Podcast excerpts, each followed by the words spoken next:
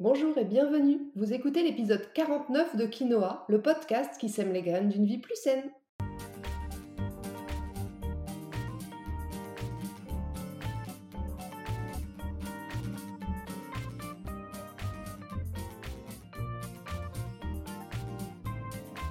Je suis Julie Coignet, naturopathe et coach santé. Ma mission à travers ce podcast est de vous aider à retrouver ou à garder la santé en adoptant de nouvelles habitudes de vie plus saines et équilibrées. Chaque semaine, le jeudi, je vous propose de parler bien-être, forme et santé naturelle de façon simple et positive pour vous aider à reprendre votre santé en main. Dans ce 49e épisode de Quinoa, nous allons parler d'un sujet qui touche désormais plus de 200 000 personnes en France. Vous avez une petite idée? C'est les MICI ou maladies inflammatoires chroniques de l'intestin. Alors quelles sont ces maladies? Y a-t-il des causes officielles et comment les soulager naturellement? Je vous explique tout ça dans cet épisode. Bien sûr, comme je vous le précise régulièrement, les informations que je donne ici sont générales et il est très important de toujours penser à les adapter selon votre cas particulier. C'est justement ce qu'on fait lorsque vous venez me voir en consultation. Allez, c'est parti pour l'épisode du jour. Si j'ai choisi de parler de ce sujet aujourd'hui, c'est parce que aujourd'hui, jour de sortie de cet épisode, nous sommes le jeudi 19 mai et c'est la journée internationale des maladies inflammatoires chroniques de l'intestin, qu'on appelle donc, vous l'avez compris aussi, des MICI, M-I-C-I. Et puis aussi parce que j'ai moi-même été diagnostiquée il y a 6 ans maintenant. Je vous en parle pas souvent, mais je crois que ça va changer. J'ai donc pensé que c'était le bon moment pour vous expliquer ce que sont ces maladies inflammatoires chroniques de l'intestin, d'où elles viennent, et puis de vous raconter comment, après des années de tests et de lectures en tout genre, je suis parvenue à endormir ma propre pathologie pour vivre avec sans aucun traitement médical.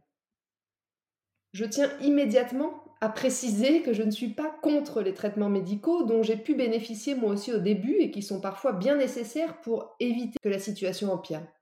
Par contre, comme pour toutes les pathologies chroniques, je ne suis absolument pas favorable aux médicaments sur la durée, parce que je suis persuadée qu'il y a une autre solution, et puis que lorsqu'un trouble est chronique, c'est plutôt l'expression d'un déséquilibre au niveau de nos principaux piliers de santé, de notre hygiène de vie globale. Et je pense que rééquilibrer cette hygiène de vie globale, eh bien, c'est beaucoup plus efficace que d'étouffer les symptômes avec des médicaments. Sous le terme de maladie inflammatoire chronique de l'intestin, ou MICI, on regroupe essentiellement deux pathologies, la maladie de Crohn et la rectocolite hémorragique, qu'on appelle aussi RCH. Peut-être que vous en avez déjà entendu parler, peut-être que vous êtes vous-même concerné si vous écoutez cet épisode, peut-être qu'autour de vous, certaines personnes de votre entourage souffrent d'une de ces pathologies. Elles sont beaucoup plus fréquentes dans les pays occidentaux, probablement à cause de notre mode de vie, mais elles commencent quand même aussi à se retrouver dans les pays en voie de développement. Au total, comme je le disais en introduction, il y a plus de 200 000 personnes qui seraient concernées en France seulement par ces maladies. C'est quand même pas rien. Selon l'INSEE, leur pic d'incidence se situe entre 20 et 30 ans et toucherait en majorité les femmes. Merci, encore une jolie faveur qu'on nous fait là. Mais elles peuvent aussi survenir à tous les âges et puis 15% des cas concernent quand même les enfants. Donc, comme je vous le disais il y a un instant, les maladies inflammatoires chroniques de l'intestin, ce sont pour les plus connues la maladie de Crohn et la rectocolite hémorragique ou la RCH. Elles se caractérisent toutes les deux par une inflammation de la paroi d'une partie du tube digestif. Pour la maladie de Crohn, l'inflammation pourrait être localisée dans tout le tube digestif, de la bouche au rectum ou à l'anus, si vous comprenez mieux comme ça. La plupart du temps, c'est au niveau de l'intestin, alors que dans les cas de RCH, de rectocolite, l'inflammation sera plutôt localisée au niveau de la fin de l'intestin, c'est-à-dire le côlon et le rectum. En ce qui concerne les symptômes, il y en a plusieurs, ils sont variables, ça dépend vraiment des personnes et puis du stade de la pathologie. L'ampleur, l'intensité est différente chez chacun, et puis ils alternent souvent entre des phases de poussée et des phases de rémission. Si vous êtes concerné, vous voyez très bien de quoi je parle. Selon les cas, la plupart du temps, on va retrouver de la diarrhée, des glaires et ou du sang dans les selles. C'est d'ailleurs souvent ce symptôme-là qui déclenche un rendez-vous chez le médecin. Mais pensez aussi à aller voir votre médecin en cas de crampe abdominale à répétition, de perte de poids rapide, d'une diminution de votre appétit ou encore de plaies buccales ou d'épisodes de fièvre inexpliqués. Personnellement, c'est à cause de sang dans mes selles que je suis allée voir le médecin. J'ai ensuite été orientée vers un gastro-entérologue pour approfondir le sujet. Le gastro m'a conseillé de faire une coloscopie, courte dans mon cas, c'est-à-dire sous anesthésie locale, pour observer uniquement la fin de mon tube digestif. Et puis là, le verdict est tombé immédiatement. Madame, vous avez une RCH. Bam Et je me souviens seulement qu'on m'ait dit que c'était incurable et que ça pouvait perturber la fertilité. Autant vous dire que j'étais plutôt dépitée ce jour-là. Je suis repartie chez moi avec ce peu d'informations et j'ai pas réalisé tout de suite. Et puis il a fallu que j'analyse, que je creuse, que j'accepte, que j'en parle, et puis il a fallu que je comprenne. J'étais en formation de naturopathie à ce moment-là, et puis j'avais euh, mon premier fils qui avait un an. Et je me suis toujours dit que euh, ce que je prenais peut-être pour de la simple curiosité d'apprendre à travers cette formation, c'était peut-être pas finalement un hasard, et que c'était peut-être arrivé sur mon chemin à ce moment-là pour me donner les clés en fait et la compréhension de ma pathologie. Bon, ça c'est juste mon ressenti. Bref, revenons au sujet. Comme très souvent, lors d'une pathologie chronique, les causes sont multiples. Il n'y a pas une seule cause, ça serait malheureusement ou heureusement un peu trop simple. Parmi elles, les plus fréquentes vont être l'utilisation abusive d'antibiotiques, qui va perturber le microbiote. Ensuite, on retrouve aussi très fréquemment le manque d'expression des émotions. Vous savez, les personnes qui gardent tout, qui ne vont pas forcément exprimer leurs émotions sur le moment. Eh bien, elles ressortent parfois de cette manière-là. Le stress chronique aussi, évidemment, j'ai envie de dire, puisque c'est quand même la cause de beaucoup de nos maux actuellement. Et puis on retrouve aussi le manque de sommeil. Et puis plus généralement, on va dire l'ensemble de plein de petites causes. Donc ce stress chronique, des ballonnements, un manque de sommeil, du tabac, de l'alcool, un manque de sport, une alimentation dénaturée, transformée, mis bout à bout, tout ça va fragiliser notre forme, notre vitalité, va fragiliser notre digestion, puis notre immunité, et ouvrir la porte à des pathologies comme les Mickey. En fait, le corps, il en a marre à ce moment-là. Donc il nous met un gros stop pour qu'on comprenne.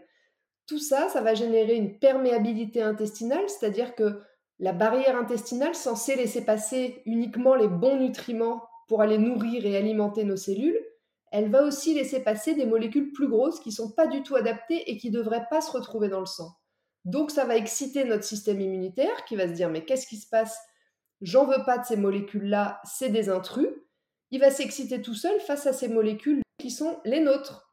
Et donc, c'est l'activation des maladies auto-immunes, c'est-à-dire que notre corps se met à combattre contre lui-même. Et puis, bien sûr, il y a aussi une petite part de prédisposition génétique, c'est certain.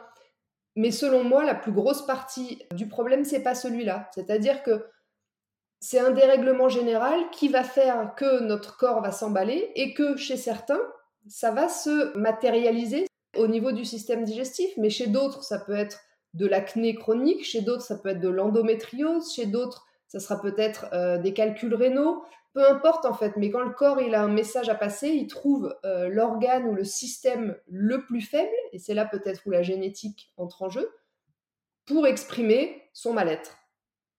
Donc chez vous, c'est peut-être au niveau digestif que les choses s'expriment, chez d'autres, ça, sera peut-être un autre système qui pourrait se mettre à défaillir dans le même contexte. Mais pour vous partager un peu l'expérience que je peux avoir au cabinet des personnes que j'accompagne, puisque j'en accompagne quand même beaucoup et de plus en plus sur ces thématiques de troubles digestifs et de pathologies inflammatoires, les deux principales causes qui reviennent quand même le plus souvent, ce sont soit un déséquilibre alimentaire, soit un déséquilibre psycho-émotionnel. Lorsqu'on n'est pas aligné avec sa vie, qu'on a un travail hyper stressant, hyper prenant, ou quand notre vie nous convient plus, en général, il se passe quelque chose au niveau de notre corps et au niveau symptomatique. Du coup, pour soulager ces pathologies, pour endormir la maladie et espacer, voire ne plus avoir de poussée ni de crise, voici quelques pistes à personnaliser bien sûr selon votre propre cas. Chez certains, un simple rééquilibrage alimentaire va suffire. Chez d'autres, il faudra aussi faire un gros travail. Je dis gros parce que c'est pour ma part le plus compliqué sur la sphère psycho-émotionnelle. Pour d'autres encore, se remettre peut-être à faire du sport et à bouger un peu. Quoi qu'il en soit, mon rôle en consultation va être euh, de vérifier, d'identifier, va être de vérifier si vos différents piliers de santé sont en place ou pas. Et si ce n'est pas le cas, de vous aider à les rééquilibrer. C'est-à-dire concrètement, qu'on va commencer, que je vais commencer par essayer de comprendre euh, si vous êtes heureux et si vous êtes bien dans votre vie. Est-ce que vous êtes heureux dans votre vie actuelle? Est-ce que votre vie actuelle vous remplit? Ou au contraire, est-ce qu'elle vous prend toute votre énergie? Est-ce que vous vivez dans la joie ou est-ce que vous euh, êtes euh, soumis à une autre émotion qui est plutôt la colère ou qui sont plutôt les peurs? On va essayer de comprendre ça à travers le premier rendez-vous de bilan qu'on va faire ensemble. Ensuite, on va s'attarder à votre alimentation, bien évidemment. Est-ce que votre alimentation, elle est naturelle? Est-ce qu'elle est digeste? Est-ce que vous utilisez des produits bruts, des produits simples? Moi, je vais vous inviter à aller vers une alimentation plutôt hypotoxique et anti-inflammatoire, dont je parle assez régulièrement. Et puis aussi à faire les bonnes associations alimentaires et de temps en temps des petits temps de pause et de repos digestif. Ensuite, on va s'attarder au sport. Le sport, l'activité physique, c'est indispensable pour se reconnecter à son corps et puis pour son bien-être général, un petit peu chaque jour. On s'attachera aussi à votre sommeil. Est-ce que vous dormez suffisamment? Est-ce que vous dormez bien? Mieux dormir, c'est indispensable pour se reposer, d'une part, mais aussi pour donner le temps à votre corps de se régénérer.